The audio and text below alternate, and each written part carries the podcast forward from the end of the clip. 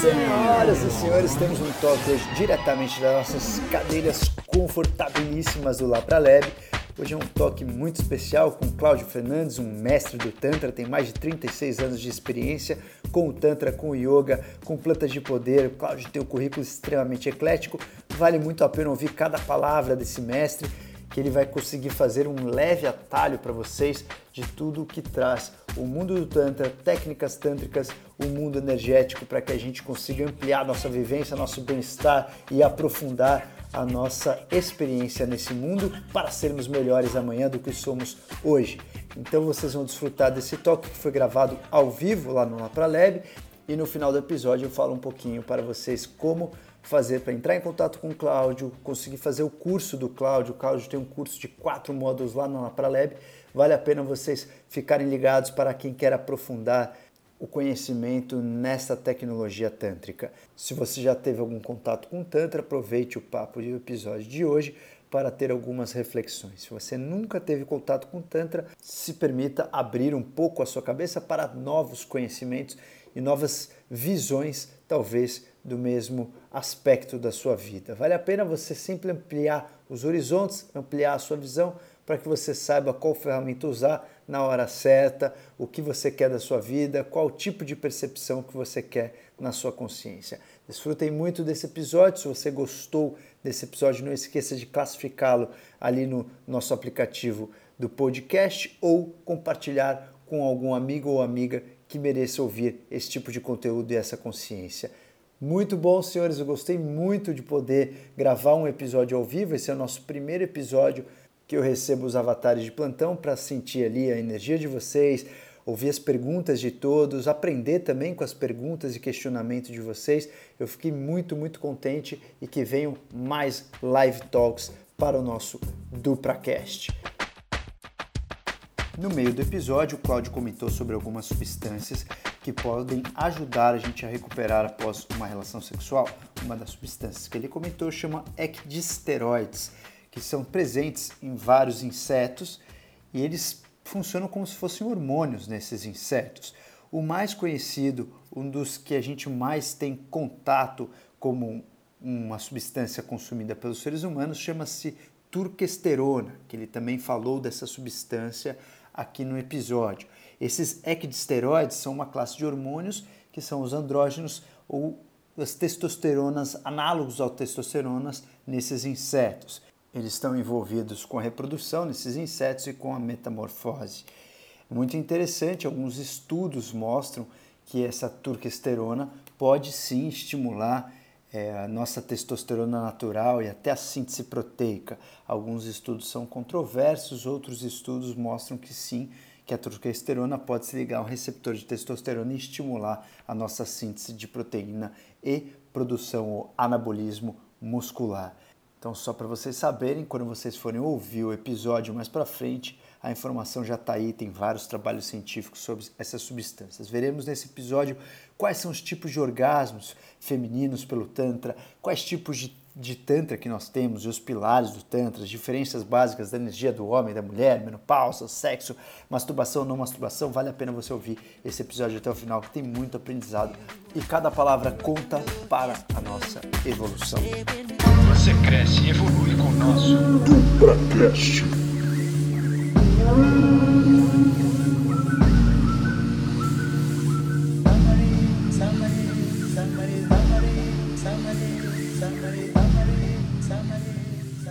Boa noite, bem-vindos todos aqui a nosso live talk, nossa gravação do nosso DupraCast ao vivo. É bacana que depois, assim que a gente finalizar algumas perguntas, um bate-bola aqui legal com o Cláudio, a gente vai abrir para que vocês possam fazer perguntas também. E aí, essa parte das perguntas, talvez a gente possa até jogar uma outra pergunta mais geralzona no episódio, mas a ideia é que as perguntas fiquem para a versão aqui presencial. Então vocês fiquem à vontade, depois para fazer algumas perguntas. Claro que a gente tem o fator tempo, nem talvez nem todo mundo vai conseguir perguntar o que quer. É um assunto muito extenso, então esse é só um ano passando. É, tenho a honra aqui de poder contar com a presença do Cláudio nesse nosso espaço novo que traz o foco aí da consciência para todos, é uma mistura da ancestralidade com a modernidade, com a ciência, e é justamente isso que, na minha opinião, o Cláudio representa. Ele foi um dos poucos caras que eu conheci e tive o prazer de desfrutar dos conhecimentos dele. Eu visitei a, Cláudia do, a casa do Cláudio por um, acho que quase uns dois anos aí direto para ter um pouquinho de contato com esses conhecimentos dele. Então, é, o Cláudio é uma das poucas pessoas que eu conheci realmente no mundo do yoga que tem uma capacidade de fazer do yoga uma ciência. Que é justamente uma forma que eu, eu me conecto muito com toda, todos os conhecimentos que eu vou estudar. E o Cláudio é uma das pessoas que traz isso de uma forma muito clara. E é muito raro quando você trata de um, de um conhecimento milenar, você tratar aquele, aquele conhecimento de uma forma científica. É muito mais fácil você dar uma razão muito holística para tudo e não olhar de um ponto de vista científico. E o Cláudio é uma das pessoas que faz isso de uma maneira muito eficaz, muito sábia, com uma consciência muito precisa. Então é muito gratificante poder estar com o Cláudio aqui hoje e fazer essas perguntas para que vocês também desfrutem um pouco dessa pesquisa, desse conhecimento. Ele tem não só um conhecimento teórico, mas ele tem uma pesquisa ampla de diversos campos ele tem uma história linda, fantástica. Não é o nosso foco do episódio a biografia do Cláudio, mas se fosse teria que ter uns, pelo menos uns 10 episódios aí, que ele tem um histórico desde estudo de plantas de poder, estudo no Tantra. Cláudio já foi um cara que participou inclusive de, de guerras, né? De guerra verídica mesmo, ele tem uma história bem bonita, veio da Argentina, apesar de ser um argentino, ele é um cara super legal. Então. Ex-argentino. Ex-argentino. Então ele tem uma história bem interessante aí de guerra na Argentina. Muito. A história do Cláudio realmente é muito louca. Mais que ele. Então.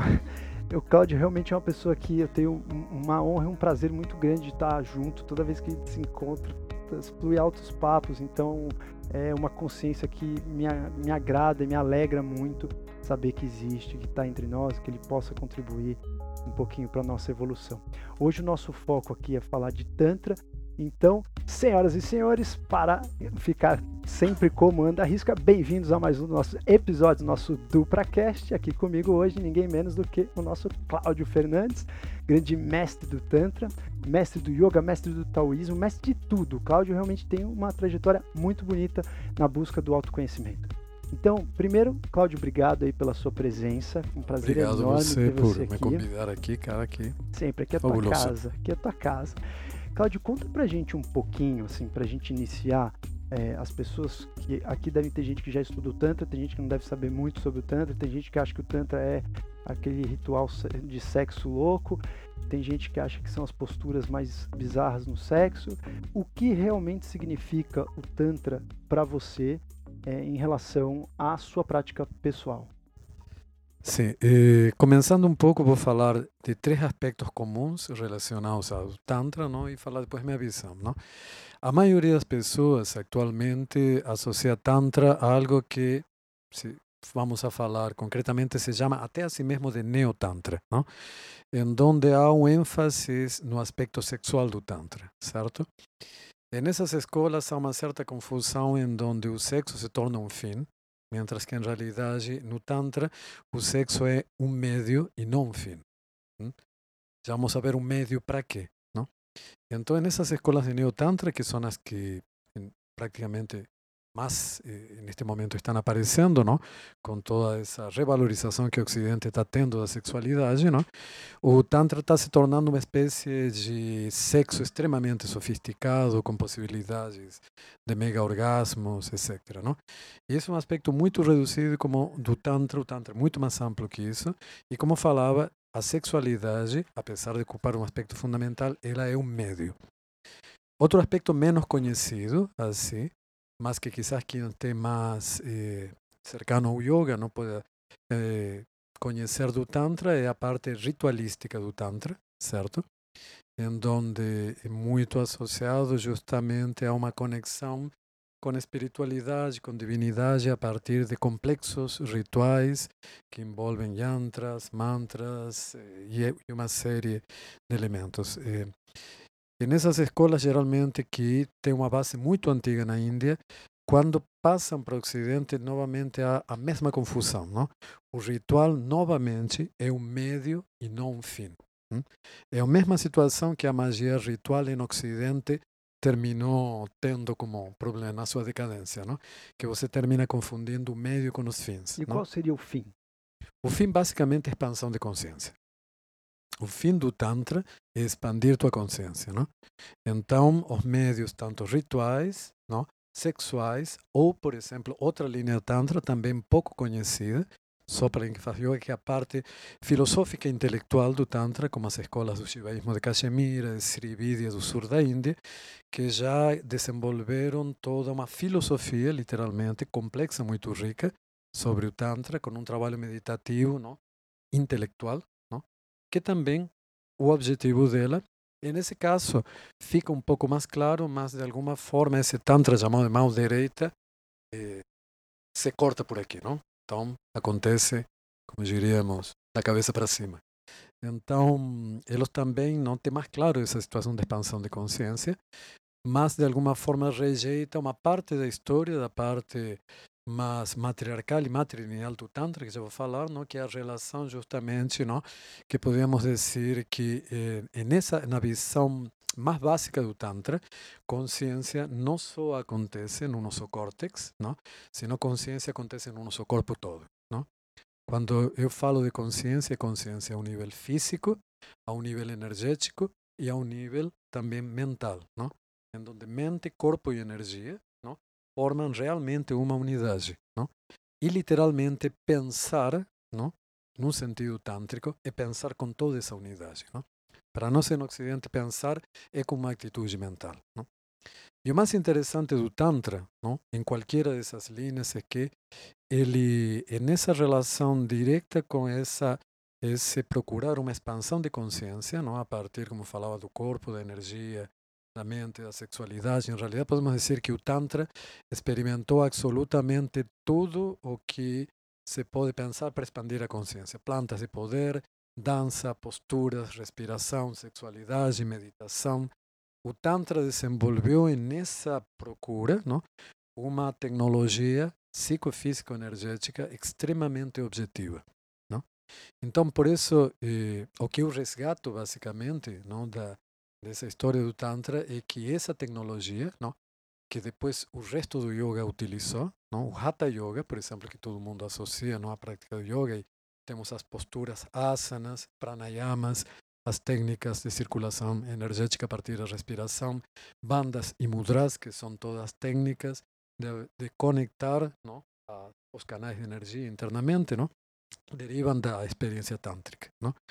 E basicamente isso, não, asanas, pranayamas, bandas, mudras, técnicas meditativas, não, são a tecnologia tântrica. E ela, independentemente do que você acredita, ela funciona porque ela tem a base, como digamos, o centro dela no trabalho de energia. Não? Se nós eh, pedagogicamente falamos não, de eh, consciência, corpo, não? a energia é o que anima a ambas partes. O corpo sem energia, entre as várias coisas que eu fiz na minha vida, é eu sou técnico em dissecação. Eu passei um ano abrindo cadáveres. Assim, por parte de um estudo. Nessa época também era escultor, então fui fazer a parte de estudos anatômicos, tanto pela parte do meu trabalho como pela parte nota. Então, é muito interessante. Estou citando isto porque não, muita gente, quando tem essa primeira relação com um cadáver, não, que foi uma vez uma pessoa, tem determinadas problemas relacionados, mas quando você começa a ver, cara, aquilo já não é mais um ser humano. Não, você é médico, você sabe perfeitamente não de isso, não tem essa relação. Você vê que esse corpo, uma vez que a energia não circula mais por ele, não? literalmente ele não está mais vivo. Não? Então você vê claramente nisso, cito essa experiência, como é a energia, não? o prana, ou chi, se vamos para chi, não, o que anima um corpo. E o que anima a nossa consciência também é isso. Os estados de alta energia, por exemplo, como os estados orgásmicos, não? e sobretudo uma mulher, por exemplo, eu sempre cito, qual é a função do orgasmo? Evolutivamente, até de um ponto de vista antropológico falando. A função do orgasmo é fazer a mulher mais inteligente. o orgasmo é literalmente um pulso extremamente intenso de energia que que faz? Ele vai diretamente, se não é bloqueado, não? e a mulher justamente um monte de programas patriarcais que bloqueiam isso, porque justamente quando o orgasmo chega ao córtex, o que você tem em qualquer mulher é um surto, expansão de consciência muito grande, muito rápido, criatividade, inteligência. Então, realmente, eh, eu acredito não, que até a cultura, não, as descobertas básicas, o fogo, o tecido, a cerâmica, a cozinha, não, elas são até miticamente não, elementos que são relacionados à mulher. Não?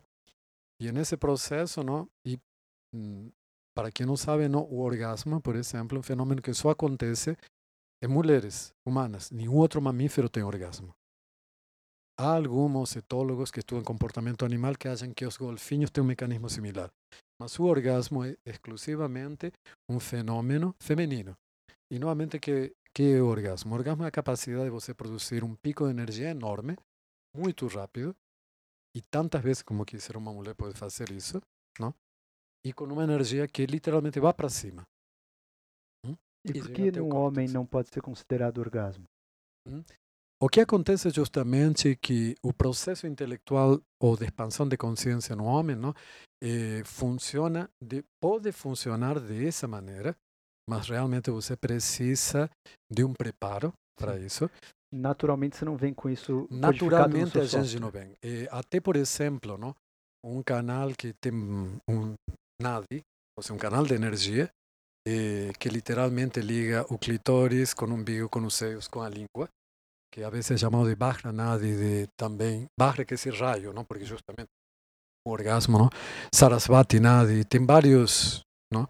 Que você encontra bastante pouca informação e sempre encoberta dentro dos textos clássicos, uhum. assim, não? E, e, na mulher é toda mulher ela desenvolveu, só você tem. tem que acordar. Mas já para nós é ele é praticamente você é, precisa fazer estrada, como se, se, a trilha viesse cheia de árvores, você precisa traçar a trilha. Exatamente. Agora, é, um homem que nunca é, teve contato com o Tantra e não faz né, a, a, a, estrada via, hum. Ele mesmo assim ele tem o orgasmo, só que ele puxa energia para fora, pra e fora e não para a consciência. Hum. Mas isso desqualificaria o orgasmo para ser chamado orgasmo, porque você disse assim, o orgasmo é uma questão feminina. Mesmo o homem não trazendo essa energia para cima a descarga energética que ele tem não poderia ser considerado um Há uma orgasmo? questão que é a seguinte, por exemplo, quando é, é, no homem que não tem é, nenhuma experiência nem conhecimento que o tantra, o taoísmo, acontece a experiência orgásmica quando ele realmente se envolve com uma mulher. Por quê? Porque é uma questão de ressonância. Então, literalmente, tua energia, se você está muito envolvido, por exemplo, afetiva, emocionalmente com uma mulher, você se abre energeticamente o, a mulher puxa a tua energia para cima. Então você começa, hum, não sei, praticamente não tem outro homem aqui. Somos só nós é, dois. Você vê que os homens não falar. Enfim. Eles não se interessam muito. Há uma né? experiência, é, uma experiência, por exemplo, que você tem, mas eu quando você está extremamente apaixonado por uma mulher, o que faz que abre energeticamente para essa mulher, Sim. certo? E a sexualidade tem outra situação absolutamente diferente, por mais tesão que você tenha com a mulher que você está transando, Sim. certo?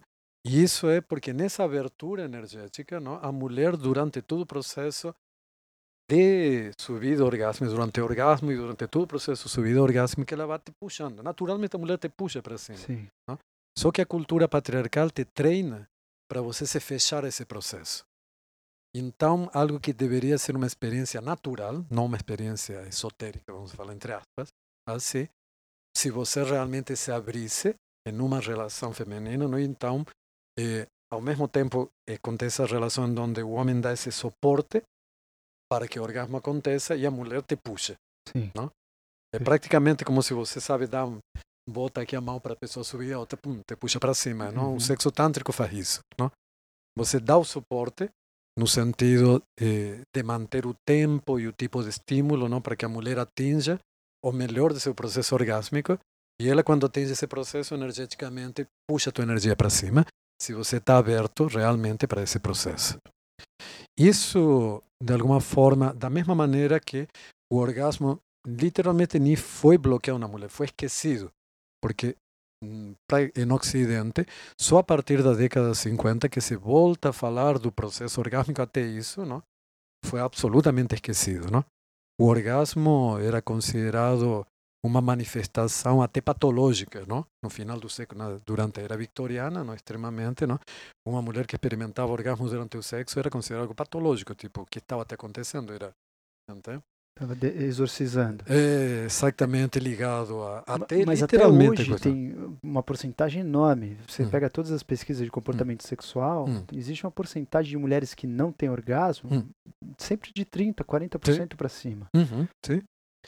Então, o que falava, e essa, e voltando à questão, como estamos vendo, não, estamos saindo um pouco simplesmente de falar da, da sexualidade como algo limitado ao prazer sexual, sino ao, aos outros efeitos, não? Tipo, todo mundo sabe que sexo não é prazeroso, mas é muito mais que isso, não? O sexo literalmente é um expansor de consciência. Quando você esse se confunde muito, não? Porque eh, a linguagem que se utilizou tradicionalmente na Índia, não? É uma linguagem, linguagem de transformar em sagrado. Mas nós temos que ter muito cuidado, porque o termo sagrado para nós ocidente... É repre repressivo. Exatamente, porque está ligado mais às religiões patriarcais. Total.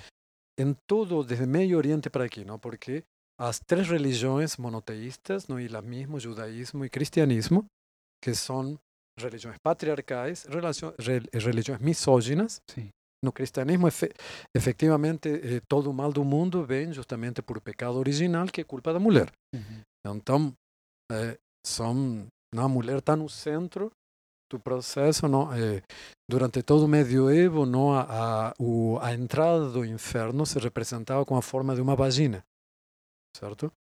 Então, essas religiões são basicamente, não são só patriarcais, são misóginas. Não? E toma na sexualidade até como a base, uhum. certo? Do, hum, dos problemas que nós temos como seres humanos. Sim. Não? Então, tudo isso não tanto bloqueia para a mulher o processo do sexo como para o homem a questão de se abrir, não? A uma a essa outra sexualidade feminina que é uma sexualidade expansora de consciência. Sim. Então, o sagrado para nós é um sagrado patriarcal. Então, muitas vezes é um sagrado e, que leva a bastantes confusões, não? Quando diz ah, o sexo é como sagrado. Não, o sexo não é como o sagrado da igreja. Um sagrado o milagroso, assim. Né? É... Né? Um sagrado, tipo, como se você estivesse enaltecendo, do ponto de vista biológico, hum. aquele potencial de fazer... Exatamente. É num sentido muito, literalmente, primordial o sagrado que se fala. Perfeito. Não? Na Índia, que se fala na China, e, e, na forma antiga, porque já são culturas que se patriarcalizaram também Sim. a partir do século X, não? Literalmente, eu sempre falo, muito não se sabe, não? Eh, mas eh, durante o primeiro milênio da era cristã, não? em donde no centro da Índia existiram grandes reinos tântricos, como os que os chambelas, por exemplo, construíram os templos eróticos de Khajuraho, que quizás vocês tenham visto alguma vez imagens, não? Assim deles. Eh, e nessas culturas não só existiam mulheres que faziam yoga, sino que possivelmente era a era muito parecido ao que acontece atualmente, que mais do 70% não, de quem pratica yoga são mulheres, certo? E nessa época não só havia mulheres, sino que as linhas, as linhas tântricas antigas matriarcais eram matrilineais. As mulheres eram iniciadoras e eram gurus. Não? E possivelmente toda essa tecnologia tântrica que nós utilizamos, e eu acredito nisso, por efeitos concretos da minha prática, minha relação, tudo isso, não seja desenvolvida por mulheres. Perfeito. Assim, asanas, pranayamas, bandas e mudras. Não? Sim. Porque isso nunca nunca nunca está descrito, né? Quando você vê nas descrições, sempre parece que é um yogi, um yogi né, masculino. Sim. E só fazendo uma amarrada aqui, até agora o que, que foi falado, justamente é o Claudio falou conceitos de, dos pilares aí do tantra. Primeiro, ele falou a questão do, dos tipos de Tantra. Né? O, Tantra é de mão direita, que é o Tantra que foca mais na filosofia, o Tantra que foca mais no intelectual e esquece um pouco do corpo, e o Tantra do outro lado, que valoriza tudo seria um caminho para atingir a expansão de consciência. Então, nada que existe nesse mundo material seria desperdiçado. Então, tem até os agores que valorizam até o próprio cadáver, de meditar em cima do cadáver e comer num crânio. Então são coisas que é, poderiam levar uma expansão de consciência nos mínimos detalhes da existência material. Então tudo que for material pode ser um veículo para a expansão de consciência no, no, Tantra. Então são os pilares dessa questão do Tantra com a consciência. E aí depois o Cláudio explicou um pouco mais sobre a relação do feminino, do homem e da mulher em relação ao Tantra. Provavelmente o Tantra foi é, iniciado e originado em relação às mulheres, e isso bate muito com o conceito evolutivo dos seres vivos, porque quando a gente compara a maioria dos seres vivos, principalmente até os, os vertebrados chegarem, nos invertebrados, o papel do macho sempre foi injetar esperma. A partir do momento que a gente criou o dismorfismo sexual, ou seja, o macho começou a se diferenciar da fêmea e a gente começou a ter reprodução sexuada e não assexuada, o macho assumiu um papel de ser o injetor da, daquele código genético que vai complementar ao código genético da fêmea. E a fêmea tinha o papel de procriar, de fazer a criação da, da, daquilo que era o resultado da fecundação. Então, a partir do momento que o homem injetava esse esperma, um homem, digo macho, ele tinha que ele podia ser morto, porque senão ele até ia competir com o filho. Então, quando você vê no mundo dos invertebrados, muitos cometem a semioparidade, que é matar o macho depois que existe a cópula. Então, as aranhas acontece isso, nos polvos pode acontecer isso. Tem vários exemplos de seres vivos que isso acontece. E isso é uma amostra de que o macho tem um papel muito ínfimo em relação à fêmea na evolução dos seres vivos. A partir do momento que surgiram os vertebrados, já custou mais caro fazer um ser vivo. Então, quando custa mais caro de fazer um ser vivo, também não faz sentido você matar um ser vivo só para ele deixar um esperma. Então, deixa ele deixar mais espermas, mas a vida do macho sempre sendo mais curta. Então, a gente tem vários exemplos, até em sapos, rãs e etc., que o macho ele, ele é morto. Por exemplo, tem um tipo, uma espécie de um sapo que durante a fase de acasalamento ele fica fazendo sexo com o maior número de fêmeas que ele conseguir até ele morrer de tão, tão cansado que ele é. E a fêmea, fica, a fêmea sobrevive e, e mantém. mamífero também tem um mussaranho que exatamente é que é um tipo um ratinho pequeno. Um ratinho. É e, e, ele fica transando com uma perna só até ele definhando. É, é, muito curioso o exemplo Sim. desse rato, é sério. Uhum. E aí é um rato que ele, conforme tem a fase de acasalamento, pelo cheiro, odores e tal, ele fica tão louco para sexo que ele morre por sexo. Mas isso naturalmente é sábio, porque o papel dele é esse. Então isso bate com tudo que o Claudio falou em relação a o homem, o papel do homem no Tantra. E aí eu queria entender do Cláudio agora, porque esse é um jogo que a gente trouxe da natureza, é uma mensagem que a gente vem construindo há anos na natureza antes dos seres humanos. Então isso não é imposto por nenhuma religião, por nenhuma cultura. Isso é uma coisa evolutiva biológica. Agora, eu queria entender do Cláudio, já que o papel do, do homem né, sempre foi esse de talvez ser, ser um secundário, não é o protagonista, o protagonista são as mulheres. Como que funciona, Cláudio? Por exemplo, a gente vê que aqui só tem mulher na plateia. Se essas mulheres aprenderem todo esse processo tântrico, elevar a energia, etc., mas o marido delas não sabe fazer nada de tantra e o cara tem ejaculação precoce. Como é que funciona isso? Me explica assim, como que elas podem fazer em relação a aprender sozinha? Você sugere que no curso venham com os maridos e acompanhantes, deve ser melhor, óbvio, hum. mas e se não vierem? É, existe alguma forma delas conseguirem pegar essa tecnologia e usar mesmo que o homem não use? Sim, porque em definitiva, tanto para o homem como a mulher que está interessado, existe uma prática individual que é necessária. Ou seja, eh, o processo, o, o sexo tântrico, por exemplo, não, e o objetivo dele como expansão de consciência não é algo que você vai alcançar automaticamente. Não? Obviamente, você para poder, é, é um processo, eu comparo como aprender a tocar um instrumento, certo? Você vai precisar aprender uma teoria musical, desenvolver uma técnica, experimentar aquilo e com a prática você pode chegar a uma grande mestria de tudo isso ou tocar algumas músicas e se divertir com aquilo, mas exige que haja um trabalho, uma prática. Não dá simplesmente para você pegar o instrumento e tocar, você vai ter que aprender a tocar o instrumento. Sim. E aí depois você pode fazer com ele o que quiser. Então, eh, essa prática individual, não? Eh, independentemente da dos parceiros, não tanto para um homem como para uma mulher, eu mesmo, não? que ele tenha alguém que acompanhe, já é um processo bem interessante, não? Obviamente, muitas vezes, tanto para um homem para uma mulher, vai ser muito frustrante você não ter um parceiro que te acompanhe, porque re, realmente não tem eh, processos que você ahorra tempo, não esforço e, e pontos que atinge quando você tem parceiros. Até o padrão de energia, né? Até Não faz é, sentido você estar com uma pessoa que está num outro Hum. padrão de energia e você você Uhum. está turbinado, né? Uhum. Falta. O, também o que acontece, por exemplo, e uma das, na Índia, por exemplo, da, das grandes condenações do Tantra, que o Tantra sempre na Índia foi visto, o Tantra sempre foi um movimento underground e pela cultura védica, que é a cultura oficial, não?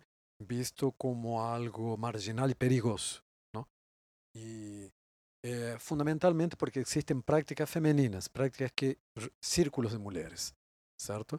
Em donde eh, prácticas sexuales femeninas que normalmente eran asociadas a, a lo que llamaríamos ahora lesbianismo, mas que en realidad no son. Son como, por ejemplo, ligar a energía orgásmica femenina. Então, tem práticas sexuais não, femininas que se fazem. Tem, por exemplo, um tipo de círculos tântricos, não, que aparentemente se pareciam também, isso existiu em, em todas as culturas, por exemplo, que deu na Europa, a, a origem a toda a mitologia do Sabbat e dos cultos do diabo, tudo, não, das bruxas, que é o seguinte, não, um, um círculo de mulheres em donde há só um homem. Esse homem, geralmente, não, trabalha, tem relação sexual com uma mulher.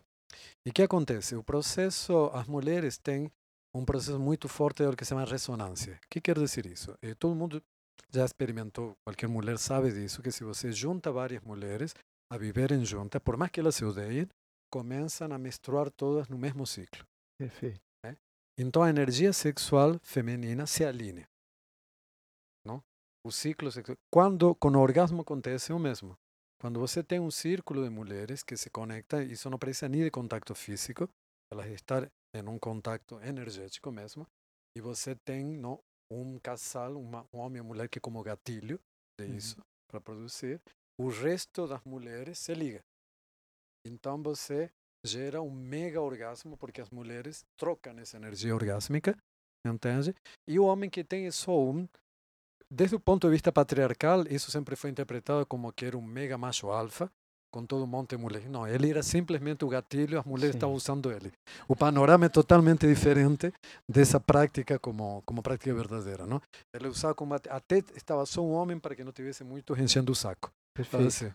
Então, porque era um- uma prática justamente de, de relação orgásmica, não? Eh, esse processo orgásmico é muito interessante porque, por exemplo, quando há ressonância orgásmica, não? As mulheres trocam informação energética. O que significa isso, por exemplo? Eh, actualmente se fala muito de orgasmo vaginal, clitorial, mas em realidade mulheres podem ter orgasmo de infinitas maneiras e o processo orgásmico em cada mulher é diferente. Cada mulher tem orgasmos, não?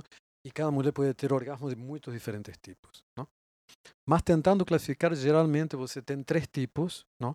De circulação energética no orgasmo, fora as nuances, não?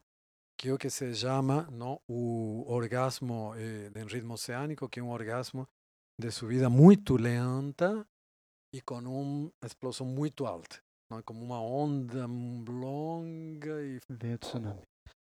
Esse que é tipo bolero de Ravel, sabe? Que Sim, tan- sim, e sim. parece que nunca, e quando termina, tem uma intensidade enorme.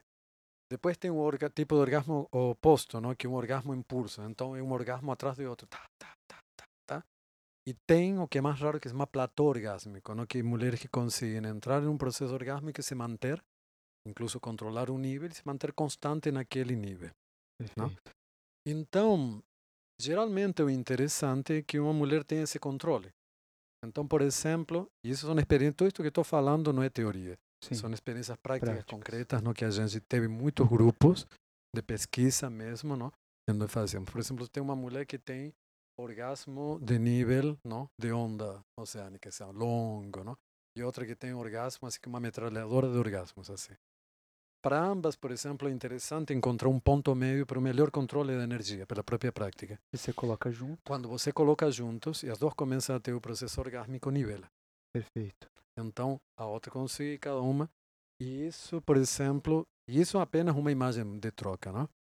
Eh, uma das parceiras trântricas que eu tinha, não? Por exemplo, ela era uma colecionadora de orgasmos, não? Porque nós tínhamos os círculos que fazíamos com outras mulheres, então ela rapidamente pegava o padrão orgásmico de cada mulher e ela depois podia reproduzir, não imitar, reproduzir literalmente, Verdadeiramente. energeticamente como outras mulheres. Então, ela colecionava maneiras de ter orgasmos, assim que extraía de outras mulheres, assim que iam participando. Ela, consegue, ela tinha uma consciência desse padrão tão grande, havia desenvolvido, não? Que ela conseguia literalmente entender o padrão energético, como funcionava no corpo e reproduzi-lo, com uma vez que ela estivesse E- tendo feito em relação a o que elas, essas mulheres, Uhum, porque assim, é como se a gente tivesse uhum, um software de alta tecnologia nessas Uhum. mulheres que tem essa capacidade de ter essa sensibilidade uhum, e a gente na nossa cultura, eu digo cultura mundial, não nem o Ocidente e o Sim, Oriente, o mundo todo. isso, mundo sim. todo, a gente tem isso de uma forma um pouco reprimida, principalmente porque grande parte dos homens não vem com esse software, então é como se as mulheres vieram com um software 1.0, um turbo, né? E a gente vem com um software 0.6. Então vamos todo mundo igualar um 0.6 para não se falar disso, porque é Uhum. muito trabalhoso para um homem chegar nesse 1.0 turbo. É quase impossível, você precisa de muita dedicação. Então, é, quando você é, se baseia em relação a quais são os benefícios que essa mulher 1.0 leva para a vida mundana em relação a isso. Uma mulher que tem essa capacidade de ter esse controle de orgasmo, energia, etc. Existe algum benefício no ponto de vista é, material? Ela tem um poder de criação, ela tem um poder de execução, ela tem força para trabalhar, tem energia atômica. Até ah, o Einstein falava, né, que o- Hum. nossa energia nuclear, etc., Uhum. vem muito do sexo. Então, existe algum padrão de comparação assim que você teve com essas mulheres? Você fala, pô, essa mulher controla tanto, e aí você vê a vida profissional, a vida pessoal, ela também tem esse mesmo padrão de equilíbrio? Existe essa relação? Eh, sì, quando essa energia, quando é, é controlada, sim. O que acontece é, é que, por exemplo, eh, existem uma série de programas ancestrais, não? E literalmente falamos com a Rita, não, que vai dar o curso fim de semana se- e que ela é uma especialista em epigenética, não? Sim. eh, em um sentido de que a nível epigenético é gravado programas de repressão, não? Então, eh, o, há benefícios, não? E ao mesmo tempo há uma série de dificuldades a enfrentar com uma série de programas não profundamente gravados de repressão que têm que ser borrados, não? Mas os benefícios, por exemplo, tem eh, Noemi Wolf, não sei se alguém conhece, uma feminista bem conhecida, tem vários livros, não? eh, não a ditadura da beleza, numa biografia da vagina, não?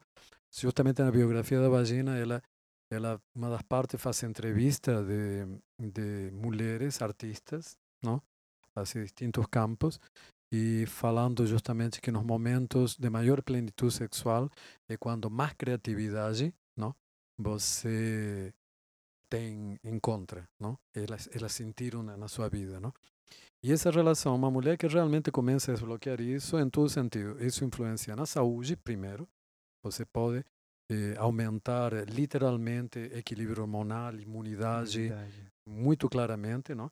Ou seja, orgasmo é a melhor coisa para você não se resfriar, sim? Sim. não pode parecer ou para qualquer tipo para manter imunidade entende você desenvolve mais criatividade mais A tá resiliência dizendo em, o em orgasmo geral feminino, né? Porque Orgasmo- o orgasmo masculino precisa ter o É. cuidado em relação à ejaculação. exatamente estamos falando do orgasmo É, feminino A gente já a entra no pergunta. orgasmo masculino Ah, para vocês contarem pro marido Ah, de é. vocês quando chegar em É. casa. Filma Então, aí para ele. basicamente o orgasmo dá para a mulher resiliência Sim. assim aí ao mesmo tempo estimula todo o aspecto intelectual não concentração não e controlar o, o todo o processo orgásmico não é um processo de alta de alto trabalho de concentração é dar em absoluto Sim. não mulheres que realmente manejam seu potencial orgásmico desenvolvem uma capacidade de foco enorme. Então e essa capacidade de foco pode ser utilizada Para tudo. para tudo não e criatividade Sim. então você tem justamente resiliência a nível físico, não? capacidade de concentração a nível não? intelectual não? e criatividade. Então É É um quase como se você tivesse um padrão energético elevado para tudo que você vai fazer. tudo. né? Sim. E muito curioso que o Cláudio Hum. falou da Hum. questão dos rituais femininos Hum. eh, bem antigos que existiam Hum. na região do Oriente, que no Brasil tem também as grandes guerreiras da Amazônia. Hum. A gente até estudou isso, eu e a No juntos, as Samicabas e Samiabas, Hum. Samicabas, que elas tinham uma tribo onde não existiam homens, e elas uma vez por mês, na lua cheia, permitiam a entrada de um homem para fazer justamente esses rituais na beira de um dos rios, que era o rio, o rio Tapajós, que é um rio que existe hoje. Inclusive, a gente Sim. fez um retiro ali no braço do Tapajós. Então, é muito interessante que é exatamente a mesma teoria, a mesma história acontecendo em origem na Amazônia, no Brasil, Hum. há pouco tempo, né? Sim. Atrás. Muito interessante. Provavelmente é uma consciência coletiva que as mulheres já vieram com esses softwares e Hum. desenvolveram essas Sim, é técnicas. que o Tantra, por exemplo, estamos falando da versão indiana, mas encontramos na China também. Você vê que, em realidade, toda a série de cultos, rituais, não? que deram origem a, a, ao conceito de bruxaria, não? assim, de mulheres de poder não? Em, em Ocidente, tem exatamente quando você começa a ver as descrições, não? assim, mesmo que demonizadas já, não? dos rituais, todos você encontra os mesmos rituais praticamente na África. Na África também tem tradições assim matriarcais extremamente poderosas, não? Assim, o na África existe um fenômeno, uma, uma das questões, por exemplo, inter, e isso é interessante por, por, porque no Brasil nós temos uma profunda influência não da cultura afro, não? E a partir do candomblé, não? Então que é sobre o papel não da menopausa, que a menopausa é considerada como algo negativo atualmente, não? E em realidade a menopausa sempre foi vista como uma instância de poder. Por várias questões. Primeiramente porque faz muito pouco tempo que se superou não, o promédio de vida de 40 anos. Não? Então, antigamente, poucas mulheres chegavam à menopausa por uma questão do qual era a expectativa de vida geral. Não? E geralmente essas mulheres eram mulheres de poder, chegavam a isso. Não? Não? E, eh, e nesse sentido não era visto como uma situação positiva. Não? E podiam perceber o seguinte, não? Eh, dentro do, por que estou situando eh, falando do candomblé, porque eh, muita gente não sabe que para você ser uma jalorixá, você tem que haver, estar na menopausa. Já vou explicar por quê. Uma das mais famosas jalorixás aqui do Brasil, menininha de Gantuá, que conhece um pouco de cultura afro, sabe quem é, não? Ela aos 36 anos assumiu o terreiro porque ela aos 36 anos parou de menstruar. Não? Obviamente são mulheres que são preparadas desde a infância para isso. E, e vou explicar um pouco o seguinte, não? Eh, desde a antiguidade, em todas as culturas, a mulher é considerada como elo entre o céu e a terra. Por quê? Porque ela, ao mesmo tempo que dá o corpo físico para o filho, é o canal porque desce a alma. Certo? Então, ela tanto fornece o corpo físico, como é o canal. Não? Então, todos os meses, no ciclo, não? Eh, eu, eu gosto de chamar mais de ciclo menstrual, ciclo ovulatório. Por quê? Porque em realidade a instância de poder, atualmente há, há todo um culto pela menstruação, que também é uma instância de poder, mas na antiguidade a instância de poder era realmente a ovulação. Porque é um momento em que você pode reproduzir uma vida. O máximo ponto de poder eh, do ciclo feminino é o momento ovulatório. Não? E explicando, antes de chegar novamente, para entender-se isso também, eh, algo sobre o Tantra. Não? Eh, o Tantra muitas vezes utiliza determinadas eh, inversões do processo natural para obter um outro processo, não? Assim, em um sentido, eh, em muitos textos tântricos se fala que a mulher comum, não? Quando ela está ovulando, procura um homem para ter um filho, para se reproduzir, e quando ela está menstruando, procura outras mulheres, como era tradicional antigamente, não? Para menstruar juntas. Agora, a mulher tântrica, quando, estamos, quando está ovulando, procura outras mulheres para juntar toda essa energia ovulatória e criar um, uma força criativa, literalmente não usada para filhos, sino para outras coisas, não? E quando ela está menstruando, ali procura o homem, porque aí pode usar energia sexual sem engravidar. E por isso que os rituais tântricos, outra coisa, porque a cultura védica tinha horror, não? Porque eh, grande parte dos rituais tântricos se realizavam de sexo mesmo, sexuais, não? Com intercurso sexual, no momento da menstruação da mulher, não? Porque a ideia não era engravidar, não? era utilizar nesse momento potencial orgásmico e durante a ovulação, não, já fazer as rodas de ressonância entre mulheres, não, e possivelmente você tenha uma que estivesse menstruando com um ali, só sendo gatilho, não, e as outras no momento ovulatório, ligando toda essa energia para usar essa energia, não, como algo que se chama magia tântrica, porque não, essa energia era utilizada literalmente para impulsionar algum aspecto do grupo, da comunidade que estava se fazendo. Durante a menstruação. E agora o que acontece, não? Você tem essa enorme quantidade de energia que te, todo te, tua, quando falo corpo, os três corpos, não? Porque o processo ovulatório implica físico, energético e também todo um estado de consciência específico, por mais que te obriguem a não ligar para isso dentro de uma cultura patriarcal, não? Quando você não gasta mais essa energia no ovular, você tem um plus enorme de energia. O grande problema da transição é que há, há problemas culturais, primeiro porque, como, ou logicamente, se o processo da, da menopausa não, é, é tido como algo terrível culturalmente, não, assim, o, você vai vivenciá-lo de uma maneira porque ruim, porque de maneira cultural ruim. Mas junto com isso você tem todos os sintomas físicos, que são sintomas justamente de alta energia que você começa a ter calor e você começa a ter toda uma série de, de toda uma energia que antes era utilizada para ovular, não?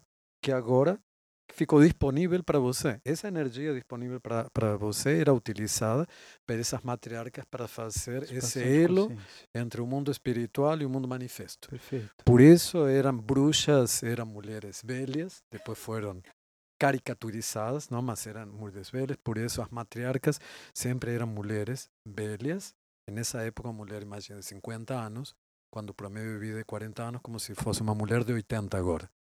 Não? Em um sentido de perspectiva. Não? Sim, sim. Assim, então, essas mulheres que eram matriarcas, em realidade, se transformaram no elo espiritual das suas comunidades.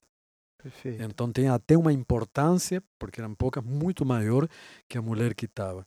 Então, por isso falo que a menopausa, não, em realidade, é uma instância de poder para a mulher e não uma de perda de poder. Essa é uma perspectiva extremamente patriarcal de nossa cultura. Existe até uma facilidade de ter um cultivo dessa energia Sim. e transformar essa energia para outra coisa. Já Hum. pegando esse gancho, Uhum.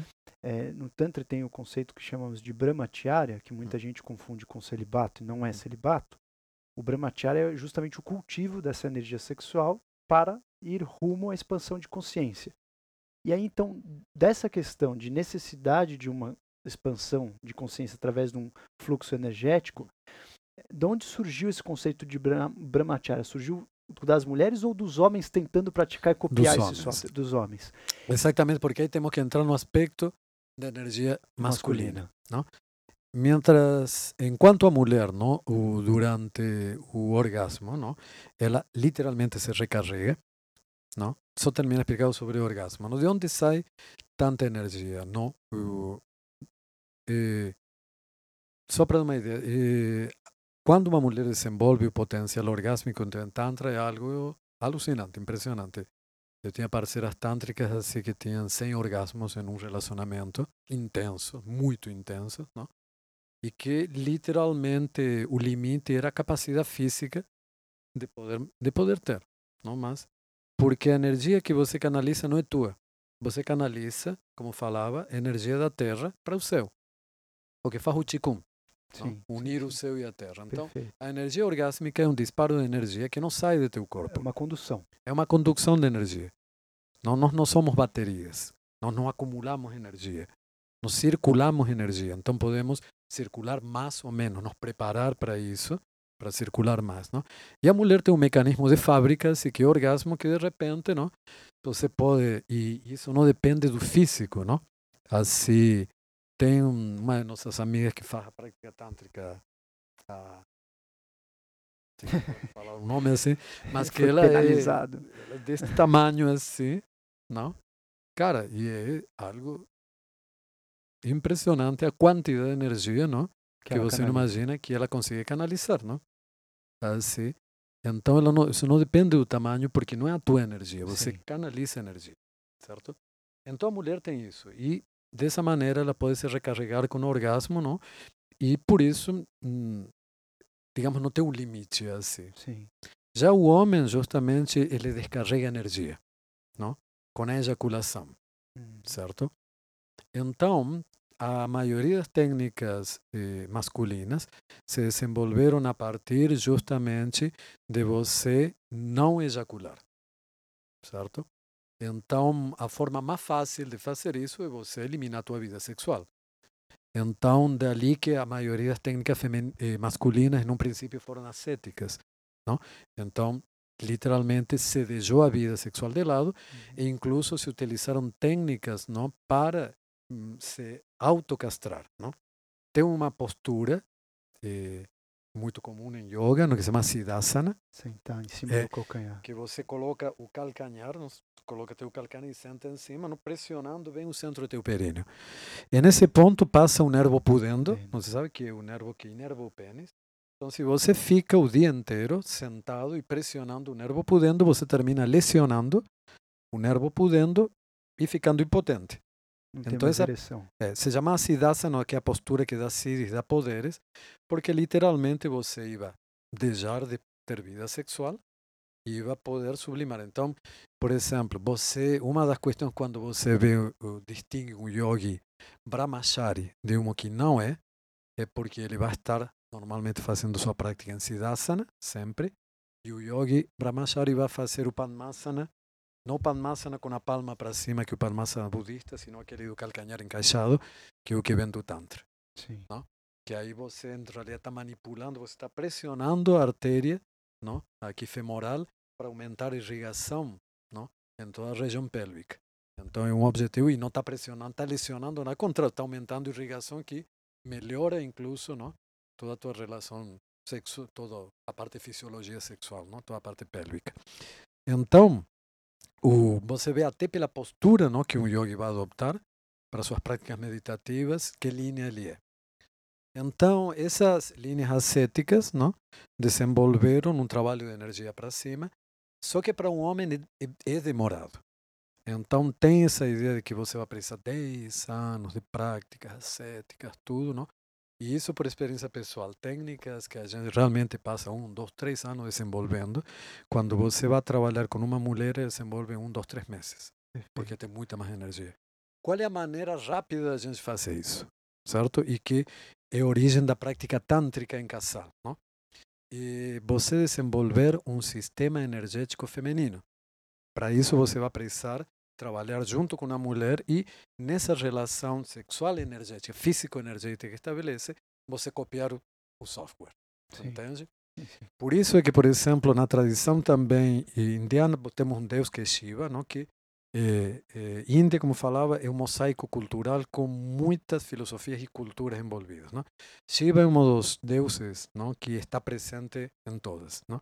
Mas como ele é representado, também você vê claramente a tendência. Então você tem o Shiva védico, não? que é aquele que está no Himalaia, não lá meditando, não totalmente insolado de tudo. Esse é o Shiva, que é um Shiva Brahmachari, que passa miles de anos sem visitar Parvati, entende? E fazer sexo. E depois tem o Shiva Tântrico. O Shiva Tântrico é aquele Shiva que é, já viu aquele Shiva que é Sim, sim. Justamente metade homem, Meio, metade meio, mulher e que está dançando, entende?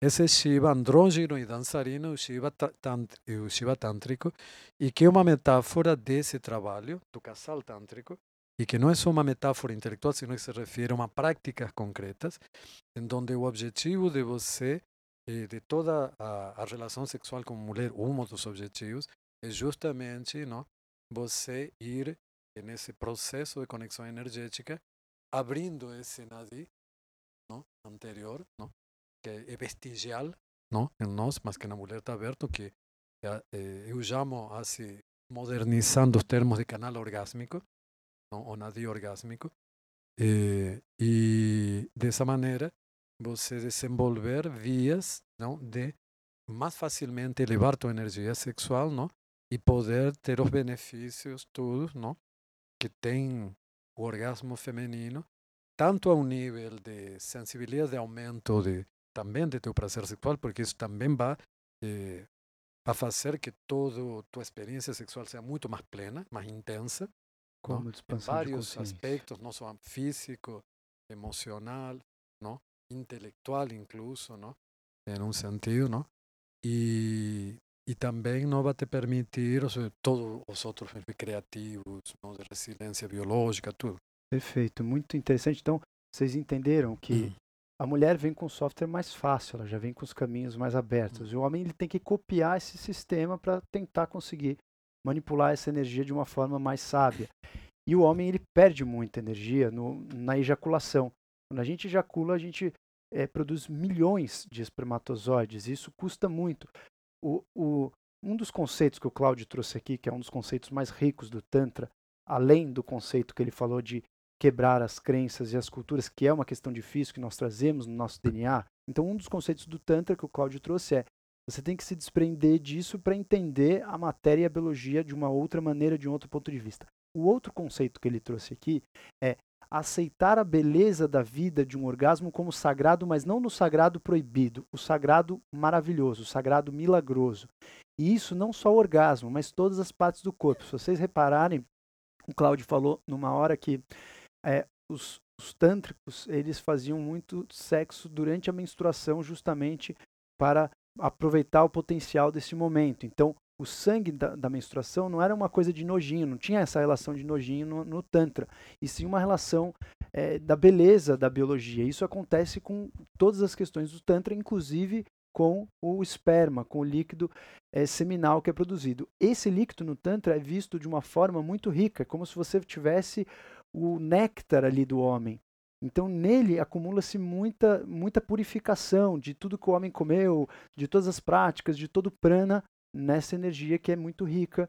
E quando o homem desperdiça ou perde isso numa relação sexual, para o homem passa a ser muito deletério. Ele não consegue fazer a prática tântrica igual a mulher se ele não tem essa questão de aprender a trabalhar o sexo como uma mulher. Então, aprender a ter um orgasmo de uma forma quase feminina.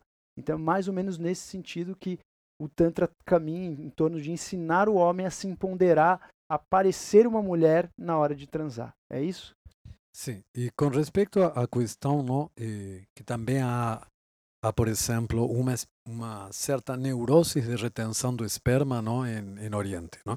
no sentido, porque obviamente você precisa controlar o processo, primeiro porque dentro do sexo tântrico, não, você é um sexo demorado, não? Então você vai ficar muito tempo para, para fazer todo todo teu sadhana técnico todo para a mulher atingir os estados. Então, é uma necessidade que você tenha um controle do orgasmo, não? E obviamente você não ejacula em grande quantidade muitas vezes porque há uma preservação por um sentido biológico, não? Mas eh, a ejaculação tem uma função energética, tem várias funções, aliás, dentro de todo o processo tântrico, não? Fundamentalmente porque tem em determinados momentos eh, uma questão de equilíbrio. A mulher produz muita energia durante o acto sexual, não? E nesse e se você treina, já desgraciadamente toda uma parte do tantra, depois patriarcalizado, como do taoísmo patriarcalizado, que se especializou nisso, é vampirizar mulheres, Uhum. certo? Então é você simplesmente eh, aumentar, não? o nível orgásmico sem expandir a consciência, só trabalhando nos primeiros três chakras, para você absorver essa energia e você ficar bem e pronto. Não? E como a mulher vai ter orgasmos muito intensos, tudo, não? perceber que ela está sendo vampirizada, não? ela só vai sentir um pouco depois. Geralmente, mulheres que estão no seu pico estrogênico, ou seja, mulheres bem novas, entre 16 e 25 anos, não? Assim que depois começa já uma, uma outra, não quer dizer um outro processo de energia que é mais difícil, não? Só que se você vampirizar durante esse aspecto, você não vai sentir durante esse momento, mas todo o teu desenvolvimento depois dos 28 anos, 30 anos, vai ser muito difícil no teu processo energético como mulher. Enfim, essas são outras coisas complexas assim, para falar. Mas, eh, então, quando você trabalha com uma mulher na parte do sexo tântrico, é uma questão que é confundida muitas vezes com um aspecto só ritual, não? Mas você eh, ejacular para essa mulher é uma maneira ritualmente como oferenda, mas é uma devolução de energia. Perfeito. Não, por exemplo, como e como se utiliza? Você obviamente não ejacula dentro da vagina. Uhum. Normalmente, por exemplo, você usa o sêmen para massagear. O que acontece? A diferença da mulher, não, em donde eh, o óvulo vai amadurecendo progressivamente, ou seja, por mais que um óvulo eh, você utilize um óvulo em cada ciclo menstrual, não, mas o óvulo fica praticamente 27, 28 semanas para amadurecer dentro, não? Eh, até ser utilizado. Então, o processo de amadurecimento do óvulo na mulher é um processo longo, não? Constante. Já a produção de esperma, por mais que é uma produção de esperma, também que é constante, ela aumenta e, em realidade, você começa a ter um pico de produção durante a excitação sexual, certo? Então, eh, literalmente, você produz eh, esperma no padrão energético quando você está envolvido com uma mulher, não? Assim, no padrão energético dessa mulher. Então acontece algo bem interessante, por exemplo, quando você tem realmente uma conexão energética muito grande com a mulher e você depois da relação sexual usa teu esperma para massagear, tem tipos realmente de massagem tântrico, não?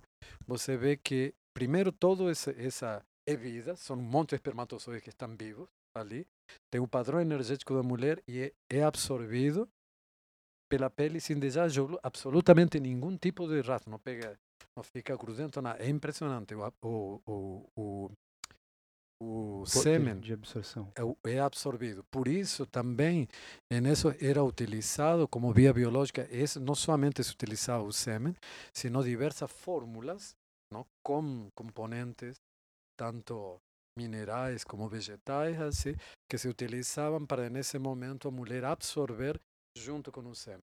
Não? E na mucosa não absorve mais do que em relação à pele? Mas a questão de mucosa, por exemplo, a questão de engravidar. Mas e mucosa oral? Sim, porque também tem a questão não, de, de você ingerir, tanto homem como mulher. E tem Sim. outra parte muito assim, tabu do Tantra na Índia, era o consumo não, dos fluidos sexuais do homem e da mulher. Não?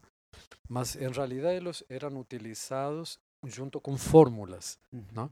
É, é algo que se chama atualmente biodisponibilidade. Sim. Entende? Realmente, não, você consumir os elixir que você fazia com os com fluidos sexuais dava a, ao que você colocava biodisponibilidade. Não? Uhum. Por isso você tinha tanto consumo oral como com massagem através da pele. Cada um deles tem um sentido diferente? Perfeito. e funciona de uma maneira. E cada forma de ejacular é um, um processo energético que acontece. Por exemplo, se o homem ejacula na mucosa oral, é diferente para o próprio homem a energia, né? A É energia diferente. acaba sim. escapando muito mais do que se você controla uma ejaculação na pele, por Sim. exemplo. E também é uma questão, por exemplo, que quando eh, você mantém um intercurso sexual durante muito tempo, não? Eh, você várias vezes vai chegar ao pico ejaculatório e vai, vai fazer o processo, não? Que é o processo tântrico, que é chegar perto Hold da back technique. Você cima, puxa para baixo. Holding back technique. Você segura e vai para trás um pouquinho na, na, na excitação, porque aí você vai levando o padrão de energia. Exatamente. Tá, tá, tá muito bruxaria o papo? Vocês estão Tá, acompanhando? tá acompanhando todo mundo, tá tranquilo assim? Então, o que acontece? Quando você faz várias vezes isso, você se energiza até tal ponto, não? Que ejacular não vai representar uma perda de energia, Perfeito. entende? perfeito. Se você nesse momento que acontece até com o consumo e com o, a- a- o que você consumia, por exemplo, não? Você tinha, não? eh, algo que era tabu na Índia, era o consumo, por exemplo, de grãos e carne durante o ritual tântrico, não? Tam, por quê? Porque uma podemos, se uma suplantasse isso agora, estamos falando de trasladar essa tecnologia agora, não? Ah, Se você faz várias intra-ejaculações, como podemos chamar esse processo, se Uhum. você subiu a energia cinco, seis, nove vezes, assim, assim os, um chinês te diria entre seis a nove vezes, uhum. fazer esse processo, não? Aí você, e você ejacular, e depois disso você tomar um coquetel de aminoácidos, Hum. entende? Assim, para recuperar ajuda. a parte material, você não teria praticamente teria ganho energético e não Perfeito. teria perda biológica. Perfeito. Dá para perfeito. entender?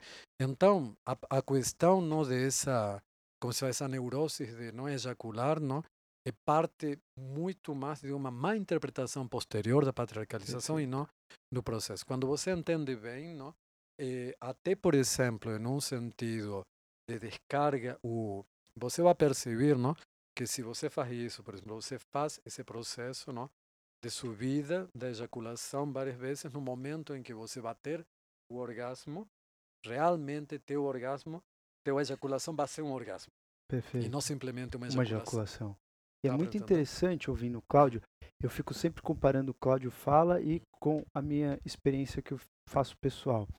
É muito interessante que eu fiz vários testes. eh, A gente conversa muito disso. Eu fiz vários testes com a minha prática nesse sentido de ficar eh, na retenção de- ejaculatória por um tempo muito prolongado, que eu sinto realmente que você não tem, não faz o ciclo. É como se o ciclo menstrual para a mulher no homem fosse muito regido pela própria ejaculação. Então, se você deixa de, de ejacular por muito tempo, é como se o seu ciclo fosse ficando menor.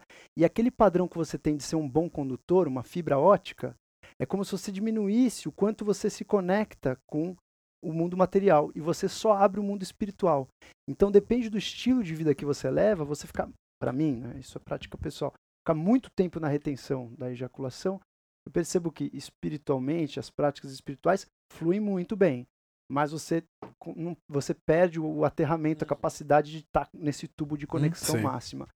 E a questão do ciclo é muito interessante porque quando você entende o dia, assim, como funciona o ciclo masculino, você mesmo sabe quando você precisa entrar nesse ciclo. E aí que estou fazendo esse raciocínio para mandar a próxima pergunta para o Cláudio, porque é muito interessante, a maioria de vocês que têm namorados, maridos, reparem o que acontece com a energia dele se existe uma frequência muito grande ejaculatória pelo taoísmo.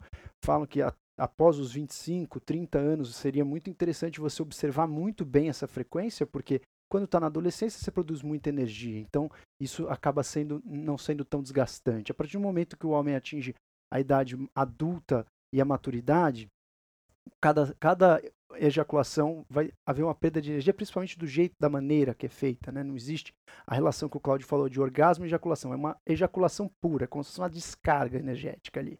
Então, se isso está numa frequência não ajustada para o estilo de vida, alimentação, o que ele quer naquele momento, ele vai produzir no dia seguinte, ele tem que produzir intelectualmente, ele tem que criar, ele está numa fase, por exemplo, Miles Davis, quando ia tocar, fazia brahmacharya, fazia retenção.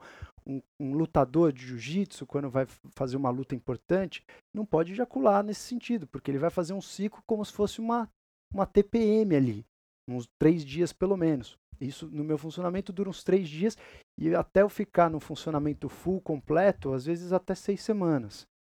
E isso vai de cada um, de cada metabolismo e de cada estilo de vida. Se eu estou de férias é uma coisa, se eu estou comendo bem é outra.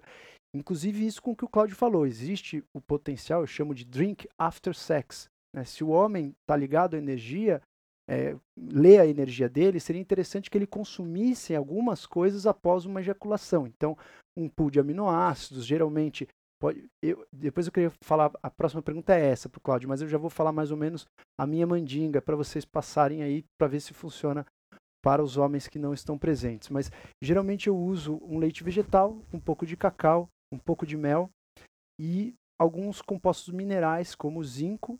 Uso um pouquinho de magnésio e às vezes quando eu estou muito fraco uso até um pouco de pólen ou geleia real, alguma coisa que me dê um pouco mais de, de substrato ali para conseguir eh, recuperar. No dia seguinte, aumento o meu aporte proteico, principalmente de colágeno, e tenho, às vezes, a necessidade de ir para carne vermelha quando me sinto muito fraco. Eu queria saber do Cláudio agora, qual que é o drink after sex do Cláudio? Carne de bode. Falando sério, assim, eu vou muito para o Nordeste. Assim. Não, então explica como faz, dá a receita aí para as pessoas. Como funciona, como faz, como eu preparo, o que, que você faz assim de rotina?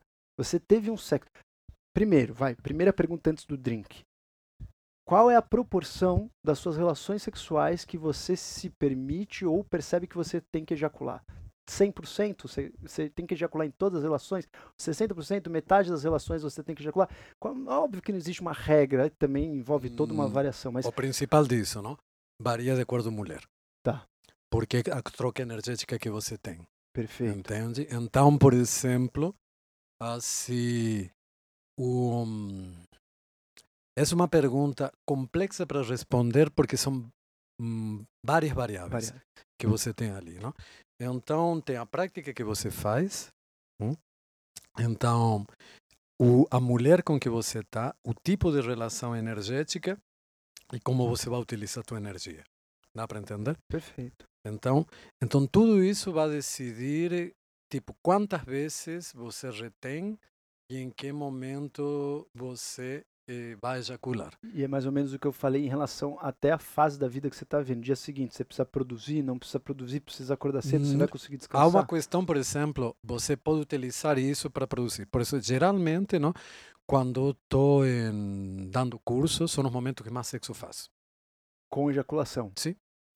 Então, por exemplo, sei lá, o, no último retiro que estamos, agora, tivemos 11 horas de curso que eu dei, depois fui dançar, que você sabe que eu danço, e depois à noite tive toda a sessão de sexo tântrico. Mas também ele falou de sexo o dia inteiro. Chega à noite, o cara tá comendo. a- O cara, o cara tá subindo na parede, né? Mas assim, Então, é nesse ponto, como você utilizou tua energia, entende? E como e também com a mulher que você está e, e o tipo de troca energética é que vai permitir isso, entende? Então, muitas vezes te estimula. O, mas quando você tá. Por exemplo, você. porque tá, o processo energético não é só para dentro.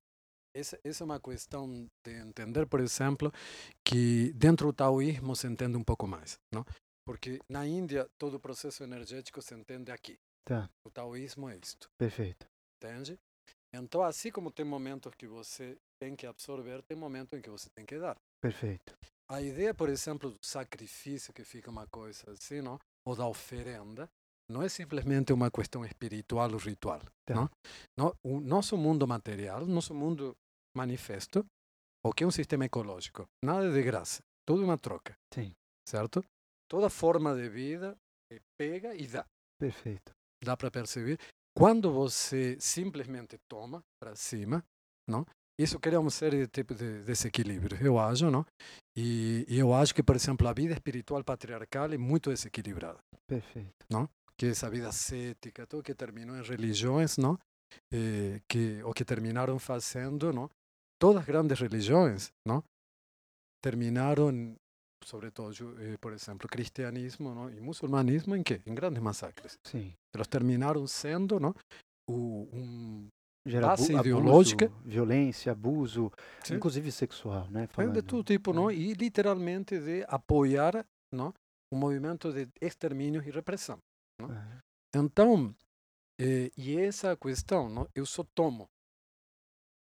O processo não eh, patriarcal de só tomar nos leva ao desequilíbrio ecológico que estamos, que estamos não? Sim. Não, não funciona você só pegar. Entende? Muito Chega um momento que a máquina pifa. Você precisa É como a, a ciclo, né? De É. perder e ganhar, perder e ganhar. Você precisa aprender, na verdade, a ganhar rápido. E você, Exatamente. aí você pode perder mais rápido. Então, esse processo, há um momento em que você tem que entender como você ir e você se recompor. Não? O problema justamente da relação eh, do homem ejaculatória com a mulher, não? Eh, e que está em base do processo alquímico na China, na Índia e no Ocidente também, não? é o seguinte, é acertar, aceitar a morte. Sim, E nesse ponto, a ejaculação é como dizer morte e renascimento. perfeito. E é uma forma de poder porque você não morre, não se desgasta, você consegue fazer isso e se recompor com isso. Então, Como se você manipulasse a morte, né? Como se Exatamente. existisse um certo controle em relação à morte. exatamente. Esse estímulo, não? Esse estímulo até eu acho que funciona a um nível muito, como digamos, como como um marcador epigenético, entende? Em donde quando você chega a uma situação limite, não? Em donde o teu organi- organismo tinha que haver perecido, mas ele não perece, não? Isso cria em você marcadores assim absolutamente diferentes de uma pessoa que não aceita esse processo. acredito, inclusive, se houvesse uma pesquisa nisso, deve ter até um aumento de telômero em Uhum. relação a isso. Com Uhum. certeza a gente vai ver aí nos próximos tempos. Mas antes que o Cláudio fuja da pergunta, eu queria que ele falasse primeiro. Então, já que ele não falou a porcentagem, quando que o Cláudio Fernandes não se permite ter uma ejaculação? Qual é a condição que fala assim, o Cláudio tem isso no dia seguinte, ou tem isso nesse próximo dia, ou tem alguma situação X que o Cláudio fala assim, não pode estar na maior conexão tântrica, você não vai ejacular. Qual é essa situação? Perfeito. Perfeito. O que seria uma mulher de baixa energia? Hum, Com um potencial orgásmico baixo. Tá, perfeito. O que ela está por algum motivo, não pode estar nisso por algum motivo também energético do estado, mas, por exemplo, assim, é em relação a isso, não? Porque, novamente, com uma relação de equilíbrio, não? Quando você está com uma mulher com alto potencial de energia, não? Tipo, mesmo que você não queira, você vai absorver essa energia, não? Perfeito. Porque, tipo, te enfia dentro de você. Se ela, é baixo, se ela tem baixo potencial energético, ela vai vampirizar, na verdade. Né? Hum. você- ela vai vampirizar se ela tem um baixo Sim. potencial e você vai perder tudo. Hum. Drink after sex do Cláudio ou comida after sex do Cláudio. Como é que prepara, como faz? O... Basicamente, eu sei como eu te falava, não? não realmente, para mim, é carne. Eu como carne, não sou Tá. vegetariano, Sim. não? eu como muita carne. Não. Mas logo depois do sexo. hum, sempre. Não, não, não, mas você já come se preparando Já depois como me preparar, e como Tá. antes, não depois. existe alguma exigência dessa carne, algum tipo específico? A carne de boi é, é boi Eh, solto digamos, pasto? Existe eh, alguma quando coisa? melhora a carne, por isso eh, eu não não estava brincando quando falava de carne de bode. Tem determinadas carnes Carne não? o quê? de bode. De bode, ah, entendi. De bode, sabe? Que Sim, é sim. típico no Nordeste, não? Não sei se alguém que seja do Nordeste conhece a cultura nordestina, não? Que A você buchada de bode lá. É, tem bucha, não, mas tem também carne de bode assada, Tá. tudo, e é muito gostoso, aliás, é- particularmente. E isso na Índia, por exemplo, não? em donde os kshatriyas, que era a classe guerreira, era permitido comer carne, e é permitido atualmente, não? comer carne, não se come carne de vaca porque é sagrado, então que carne se come? Se come carne de bode, Sim. porque justamente é considerada não, que te estimula mais não, todo o processo não, de energia masculina. Perfeito. Então, é uma das carnes mais. eh, também, geralmente, todos que são consideradas carnes de caça, um animal que justamente não está domesticado, ou determinados tipos de animais, é mais intenso. Mas você pode trocar isso por um coquetel de aminoácidos. Tá. Então, se eu não tenho carne de à mão, não você toma um coquetel basicamente arginina, creatina, não? Carnitina, porque é Perfeito. justamente que vem da carne. Você já não? re- repõe praticamente os aminoácidos da carne. Como falava, como você falava, 5, magnésio, Tá. assim complexo B, assim Fantástico. um coquetel, não? É nisso. Rhodiola, por exemplo, que é Um muito adaptógeno fantástico. adaptógeno fantástico, não? Ashwagandha, não? Fantástico. Tribulus, ali, Sim. Tribulus, é, ele lembrou umas. Tribulus é fantástico para esse drinkzinho aí do Cláudio. maca Fantástico. peruana, que também é muito boa, peruana. e você tem, não? Então você faz, é um drink bem completo, como você vê, não? Perfeito. Tem, por exemplo, Epimídio nicarin, que é chinês, pouco se Sim, conhece, sim, mas é sim. muito bom. E Assim. você consegue fácil no Brasil? Sim, atualmente sim. Tá. E um- uma outra questão. Tem, tem, tem justamente não, eh, ecdisteroides. Ecdisteroides são. Eh, Fitoesteroides? não, ecdisteroides. ou se- atualmente utilizam fitoesteroides, mas ecdi- ecdisteroides são basicamente os tipos de pseudo-hormônios não, que produzem os insectos que têm metamorfoses. Sim.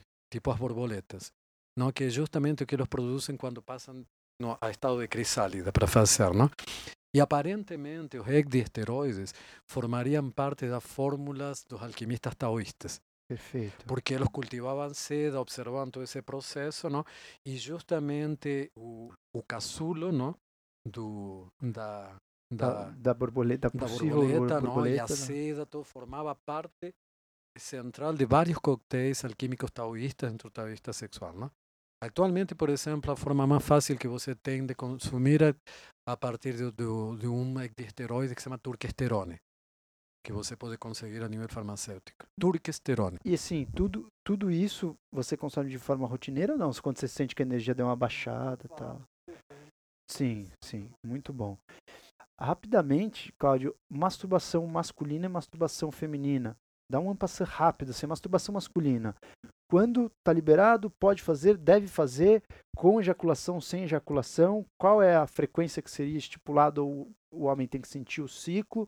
Dá um ampassão primeiro na ejaculação masculina, na masturbação masculina e depois na feminina. Perfeito. O problema principal não, da, da masturbação masculina é psicológico mais que físico, certo? E, por quê? Não? Porque justamente não, é, o, não é uma questão moral, senão é o problema de que você fica em uma sexualidade absolutamente falha. Não? O interessante, por exemplo, da sexualidade tântrica para o homem, por exemplo, não, é não, o, o fato não, de que, eh, falando assim muito grosseiramente, não, fazendo sexo você não é só um pau, Sim. é um ser humano inteiro. Então, de que maneira, não, mesmo em momentos em que você está em um contato que é só de órgãos sexuais, isso involucra não, toda a tua estrutura completa, certo? Então, a, a masturbação masculina, sobretudo como acontece nisto, e eu vou falar de, de, de uma, da, da, da minha história pessoal. Já sou um cara assim, idoso, não? Então, não, eu vivi de todo, experiência, né? eu vivi todo um processo em onde eu, eu cresci num momento onde não tinha internet. É um, era um momento onde você não tinha nem videocassete. Antes, onde você filme porno era só em cinema. Não existia videocassete, não existia nada. Então, e sobretudo na Argentina, quando eu era criança, super repressiva, assim, nem revista porno. Você não veia um peito em uma revista hum, Então, a imagem da mulher é algo. E era muito interessante porque, como você não tinha acesso a imagens de mulheres, o ponto de vista porque você desenvolvia a tua sexualidade não, era a partir de olhar mulheres. Sim. Então, o que te excitava sexualmente não era imagens, certo? Sino eram mulheres reais. Era uma relação bem diferente, não? Que acontece na medida que a que começou a haver imagem, primeiro em papel, depois em vídeo, não? E o que é algo aberrante atualmente, nós temos pornografia livre 24 horas por dia atua Sim. na internet, não? E eu falava sobretudo a questão não, de que você produz energeticamente, não? Esperma para aquilo que vo- te excita. Sim. Então, em realidade, não, a maioria dos homens atualmente estão batendo punheta para a internet 24 horas por dia, se você considera o planeta. Total. Então, a mulher mais gostosa neste momento do planeta é a internet. Sim. É o terceiro site mais visitado do mundo inteiro depois de Google é site pornô. Então, se, e, então, o que estou falando? Estou falando justamente de não é só a perda de energia para a ejaculação, sino onde você coloca. E isso vai criar realmente em como psicologicamente você estrutura todo o processo masturbatório, a relação que você vai ter com a mulher. Isso deturpa a relação que você vai ter Totalmente. com o sexo. É. né? Então, se você cresce não, com uma mulher que está numa tela não, e que nem sequer não, é que, como é hum, pornografia, não, que é literalmente nem é sexo de verdade, não, porque em realidade isso é actuado, não é Sim, sim, filmado. é- sim. Então, eh, a tua relação com o sexo é totalmente perversa Sim. e não por uma questão moral. entende? Perfeito. Dá Por uma questão física que não existe energia. É ali. por uma questão que não há energia, por uma questão que depois, quando você vai se relacionar com uma mulher, você não tem. Cara, você vai. O que acontece atualmente, não? Com, em, em toda uma nova geração? E a gente conhece vários casos como esse, não? Mulheres assim, novas conhecemos, em onde, por exemplo, um namorado, um marido, se masturba todos os dias, vendo filme porno, mas não come a mulher. É. Entende? É, isso faz todo sentido Não mentalmente. estou falando de mulher, falando. por exemplo, como na minha nossa cara, mulher linda. Então não é que, sei lá, não? você vê uma mulher assim maravilhosa e o cara E Não vai. não vai, não, mas sim, ele se masturba. E isso tem até muito a ver no Uhum. circuito cerebral quando ele relaciona o sexo com o estímulo dopaminérgico. A dopamina é aquele neurotransmissor de algo que você não consegue alcançar. Quando você está frente ali uma mulher eh, quase perfeita do, do, do filme pornô, você fica desejando aquilo o tempo todo. Mas quando você tem aquilo, você baixa o estímulo dopaminérgico. A dopamina cai, não tem mais graça. Você já tem aquilo na tua frente. Então isso faz com que cerebralmente a pessoa perca a motivação naquele momento, perca o tesão. Então, se você estimula muito a mente, sendo sempre esse estímulo do algo que você deseja, deseja, deseja, na hora do vamos ver, você não tem a experiência do momento presente. Então, isso faz todo sentido que o Cláudio está falando E eu- gera um pensamento completamente E é uma patológico. questão, por exemplo, não? Eh, o, no fato, não, como você escolhe o filme e tudo, não? Tudo eh, dentro de, da masturbação com, eh, com material pornô na internet é algo que você tem controle, É, entendi. entende? Sim, Quando você tem uma mulher, você não tem controle. sim. Justamente o jogo interessante do sexo, não? É que ele é um jogo. O cara se sente vulnerável. Exato, porque você não tem. Primeiro, você não está. Eh, apareceu essa mulher e essa mulher tem tridimensionalidade, tem cheiro, tem, tem Sim, toda uma série de estímulos, não? E tem sua própria imposição energética nisso. perfeito. E você então, ante aquilo, por mais que seja até a imagem que você tinha lá, Pode ser a mesma mulher. pode ser a mesma mulher, quando ela está aqui presente, entende? E sobretudo se essa mulher te exige, não? A questão justamente do controle absoluto que você tem, não sobre a tela, sobre tudo, não? É justamente essa questão de controle, não? Que Uhum. você não vai ter no sexo. Sexo não é uma questão de controle, sexo é uma questão de interação. É o oposto da relação do, do- do- da relação com a morte que você falou, Hum. né? A pessoa tenta ter controle justamente porque ela vai tem medo, né, do Hum. desconhecido e do Hum. não controlado. Então, o caminho do Tantra seria o oposto disso, né? Sim. No Tantra, a imagem por temos de Kali. A ideia da mulher tântrica é uma mulher devoradora. Então, no sexo tântrico, você quer que a mulher te devore. E você quer sobreviver isso, você literalmente Sobreviver. uma im- imagens, por exemplo, eh, quando você vivencia isso a partir do sexo, depois, por exemplo, uma prática muito interessante, não? que é tomando plantas de poder que se utilizam, não? de plantas muito fortes, Quais plantas? é, por exemplo, escopolamina, não? ou seja, com o trombeta aqui no Brasil, não? Hum? Ou, assim. Então, junto geralmente com, com, mar, com maconha, com marihuana, não? com hashish, fala lá, não? forma, e você consome, por exemplo, essa planta e tem todo um trabalho em onde você entra em um processo meditativo, não? em onde você se oferenda a. Há, há vários rituais, há vários rituais também de, dentro do budismo tibetano, também de, de, de, de destruição, literalmente, do teu corpo físico, não? E a questão é você passar por tudo isso e se recompor. Novamente a questão, não? Do processo do de morte e da morte e renascimento. renascimento. Então, e de vivenciar isso não como com medo, não? E você vê que quando você está, por exemplo, com uma planta como a escopolamina, a vivência disso é completa. Não? Por isso que muita gente tem bad trip, não? É uma das plantas de poder, não? Para usar a datura, não? A trombeta são as mais perigosas, assim.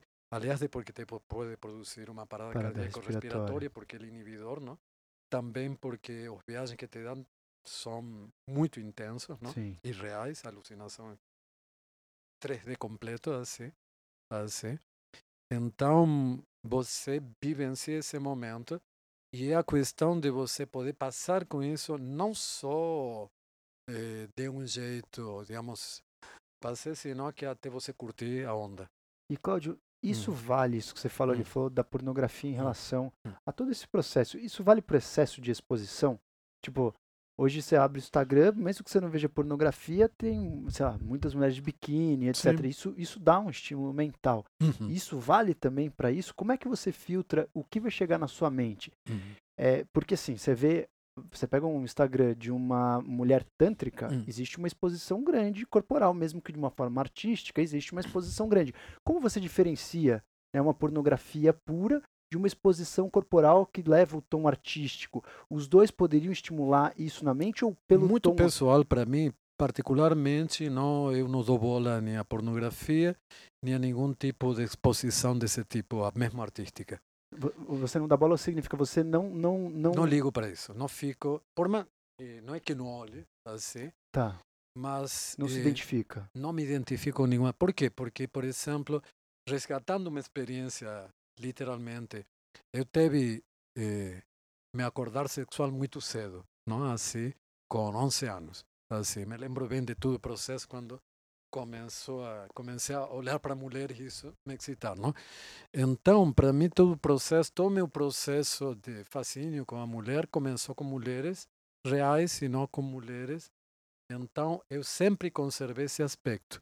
Então, para mim o que é interessante é olhar mulheres reais. Sim. Então, mulheres em telas ou mulheres em papel, se é artístico, se é pornográfico, não me interessa, Perfeito. literalmente. E como você com, combate isso, não? Sim, sim, simplesmente se conectando, cara, não há nada como a realidade. Perfeito. Não há a mais linda fotografia que te expõe aí, tudo, não? De você ter uma mulher real na tua frente. Perfeito. Em todos os sentidos. Em uma apreciação muito profunda. Como falo, eh, não falo de uma apreciação estética. Não? Porque aí já entramos em valores que são culturais, não? Tá. Porque que é uma mulher bonita é uma questão cultural. Cada cultura desenvolveu sua própria ideia não, do que é bonito, e isso é uma questão muito masculina também, não? Porque a ideia que temos de beleza é construída pelo padrão masculino também, do que você considera bonito, não? Sim. Então, falo por uma questão realmente transcendente no aspecto não, de você entender não, por que essa, esse ser que está na tua frente, a mulher não falo em um sentido extenso, não, que está aí, te provoca tudo isso. Então, você se conectar não, de fora até de, desses padrões culturais, não, não só biologicamente, porque há muitas coisas implícitas aí, não? Uhum. Tipo, então, em um sentido, a não a imagem, não, sino a imagem da mulher real com que você está, e isso implica uma imagem completa, porque quando você está no sexo, por exemplo, o visual termina se tornando secundário. Perfeito. Você tem uma questão de cheiro, Sim. de tacto, não de gosto, não, e energética, Sim. e outra, Total. Total. que te dá uma outra identificação totalmente completa. E esse ponto Perfeito. então, quando você vai ver, um, pode ser a, a melhor foto mais artística, mais linda da mulher, da, da deusa do Tantra, mas assim você olha, cara, não tem comparação com a mulher com que você, qualquer ser que você tem. Antes de voltar para a pergunta, para ele Uhum. responder a pergunta do, da masturbação, o Claudio me lembrou uma, uma questão que várias vezes chegam para mim. é, eu cuido de muitas mulheres do ponto de vista estético, né? E a mulher às vezes fala, pô, mas o meu marido mesmo assim não, não tem tesão, porque isso, eu quero deixar a mama assim, a mama assada, operar isso, operar aquilo, quando que, na verdade, a- o problema está muito além do que a própria estética. Então, essa questão do Cláudio me remeteu muito a essas mulheres que tentam ficar perfeitas achando que vai resolver a conexão com o marido e isso não acontece. Quando você vai fazer uma conexão sexual real, a imagem não é nada, não é nada. Dane-se se tem um peito para baixo para cima. É verdade isso. E as mulheres não se dão conta disso. Não é que a forma não, não faz sentido, faz sentido, mas não é uma coisa racional em relação aos olhos, à imagem, e sim um conjunto dessas características todas que o Claudio falou. E ele me lembrou muito essa questão que eu, eu recebo todos os dias aqui no consultório dos pacientes que se ligam na questão realmente do corpo físico. Só que a conexão sexual vai muito além disso.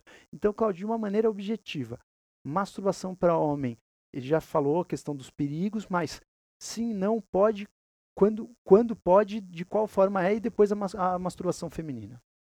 Eu diria que o interessante não, é justamente não, na forma mais old school possível, que é justamente você relacionando a uma mulher real. Ah. Entende? E não a uma mulher de papel ou em uma tela.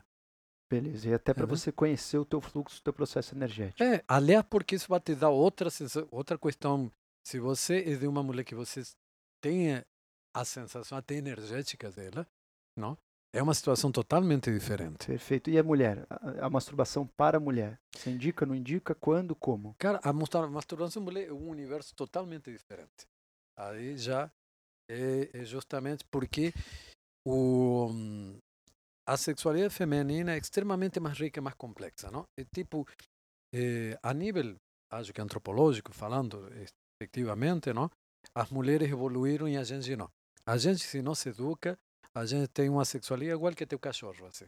Não muda muito, não? Mientras que as mulheres realmente têm uma estrutura sexual muito sofisticada, não? Então, em realidade, o processo masturbatório na mulher não é extremamente interessante e tem um leque extremamente amplo de possibilidades, não? Eh, e dentro do Tantra se utiliza muito, não? por exemplo, um, uma das técnicas mais básicas no Tantra não tem eh, o clitóris, certo? Ele tem uma musculatura intrínseca, tem os músculos cavernosos, não? que nos ramos do clitóris está. Então, quando você aprende a controlar esses ramos, você pode estimular teu clitóris sem necessidade de você utilizar a tua mão. Então, você perfeitamente, não? Tem posturas em que você usa o calcanhar, não? Para criar uma pressão, não? E junto com a contracção que você faz, você pode criar um estímulo. Você entrar num estado meditativo, por exemplo, E ter um orgasmo. e sem nenhum tipo de associação, eh, sem nenhum tipo de associação erótica, para você, por exemplo, experimentar a tua energia sexual, em caso uma mulher, não? Eh, de maneira o, de maneira limpa, pu- pura, não? Como é que acontece a nível biológico, não? E você experimentar isso em relação a, não? A tudo tipo. As mulheres naturalmente são pansexuais, não? Então uma mulher pode ligar a energia sexual quando ela entende como ela liga tudo. E cada ligação que ela faz vai ter um tipo diferente de orgasmo. Perfeito. E tem mulheres que têm isso de uma forma instintiva, até na academia, às vezes, fazendo Sim. uma prática um, Hum. abdominal. E então, assim, você. Uma mulher que chega pra você, uma iniciante, né, Hum. do Tantra, ô, Cláudio, eh, eu não me masturbo. Hum. Você orienta o quê? Se masturbe, vai conhecer o seu fluxo, não se masturbe. Qual é a prescrição do Tantra em relação a isso? Não, nisso, por exemplo, a gente funciona de uma maneira muito clara. Primeiro, algo dentro do Tantra, não, que se chama Yoni Mudra. Assim, o, que é uma conexão energética. O, a Yoni não é a vagina só. A Yoni é todo um conjunto que inclui a musculatura do assoalho pélvico, clitóris, canal vaginal, colo do útero, útero e ovários, como uma continuidade, tanto física como energética. Tá. Então, quando você, a partir de controle muscular mesmo, liga ele energeticamente, não? Eh, naturalmente você entra em processo orgásmico. Não?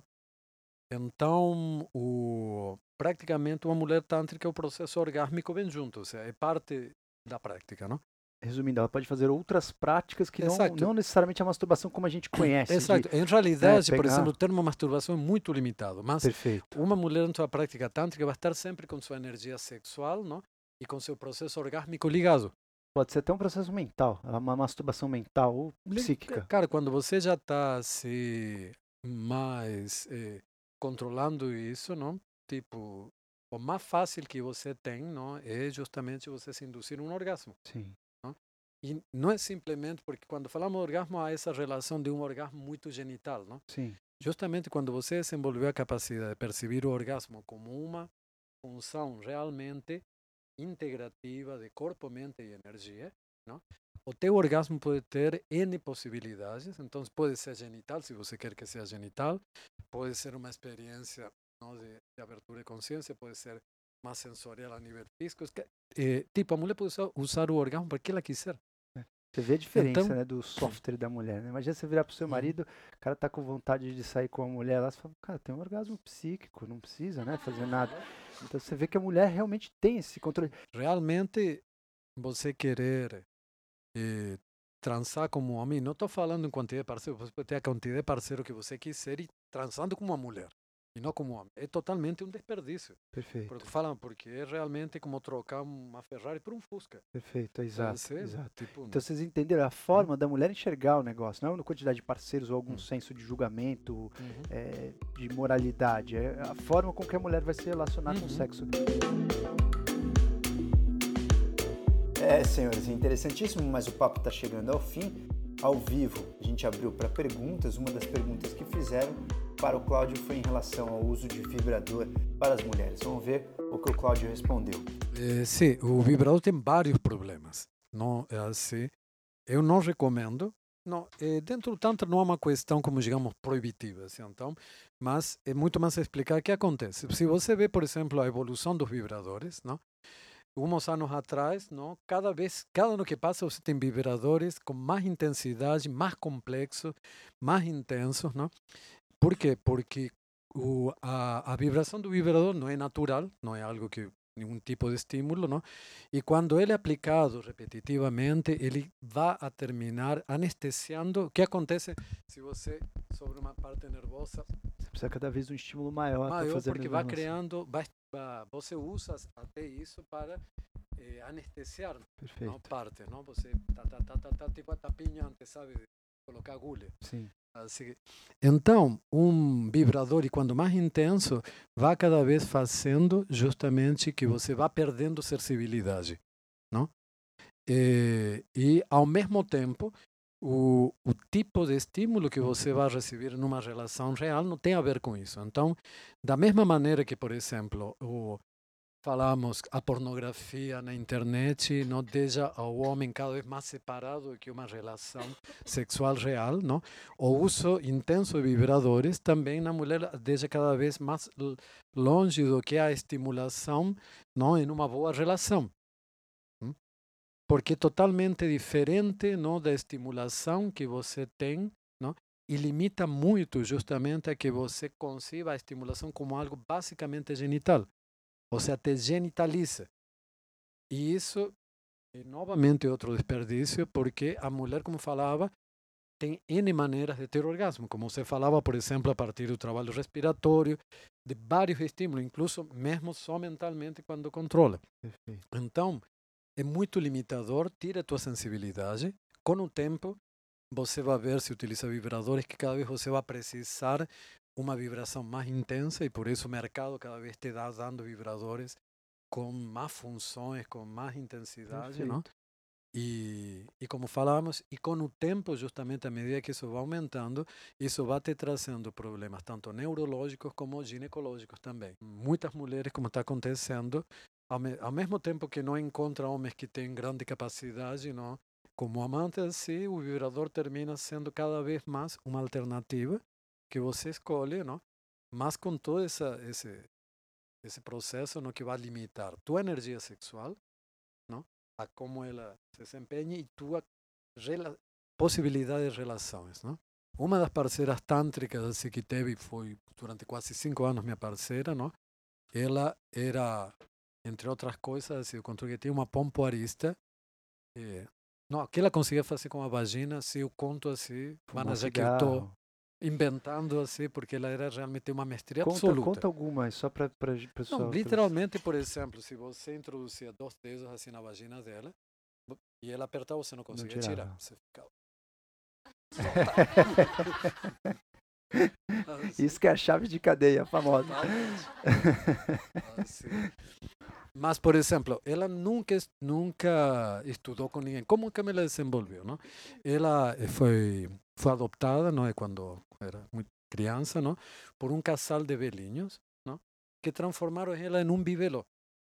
Não? Então, ela, na infância dela, disse que ela tinha que ficar muito, ela sempre estava, não podia brincar, não ia que ela sempre estava. Então, ela descobriu com cinco anos que ela podia contrair a vagina e a vagina se transformou no amigo imaginário dela.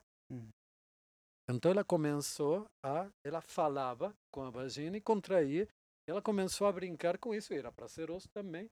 Então ela naturalmente, nesse, não? A, literalmente a amiga imaginária dela era a vagina dela e tinha existência real porque estava aí, podia reagir e tudo, não? E realmente a vagina dela tinha vida. E chegamos ao final de um episódio gravado ao vivo na Lapra Lab. Se você quer frequentar esses episódios para poder fazer perguntas para esses experts, para essas pessoas que têm muito a nos acrescentar e vir com um atalho da nossa evolução, fique de olho no Instagram da Lapra Lab para que você possa desfrutar ao vivo dessas consciências fantásticas. Ao vivo é sempre uma outra experiência. A gente abre para perguntas, acontecem outras informações que a gente não posta aqui no, no nosso DupraCast, justamente para também não expor as pessoas, a vida pessoal de algumas pessoas. Então, se você também sentiu que quer aprofundar nesses conhecimentos do Tantra, Cláudio Fernandes vai fazer um curso com a gente no Lapralab. Fique de olho nas datas, porque a- o primeiro módulo do curso do Cláudio começa agora, nesses próximos meses. O curso é composto de quatro módulos, não tem necessidade de ter feito um para fazer o outro, os módulos são independentes, então fique de olho nas datas, que se você não puder em uma data, eu sugiro que você vá em algum para conhecer um pouco mais desse mundo tântrico e dessas técnicas tão milenares que podem melhorar nosso dia a dia, nossa energia, nosso padrão de bem-estar. Lembrando que no curso não há é, relações sexuais, toques sexuais, você pode fazer o curso com teu marido ou sem teu marido, ele não precisa ficar tenso, porque o trabalho do Cláudio é um trabalho muito sério e não existe nenhuma relação é, sexual ou de toque ou abuso da relação de mestre-guru, o que faz de Cláudio Fernandes essa pessoa tão especial. Boa noite a todos. Cláudio, obrigado mais Cara, uma vez. muito obrigado a você por me receber aqui. Muito bom Ah, é? estar com você. Você cresce e evolui conosco. Dupracast.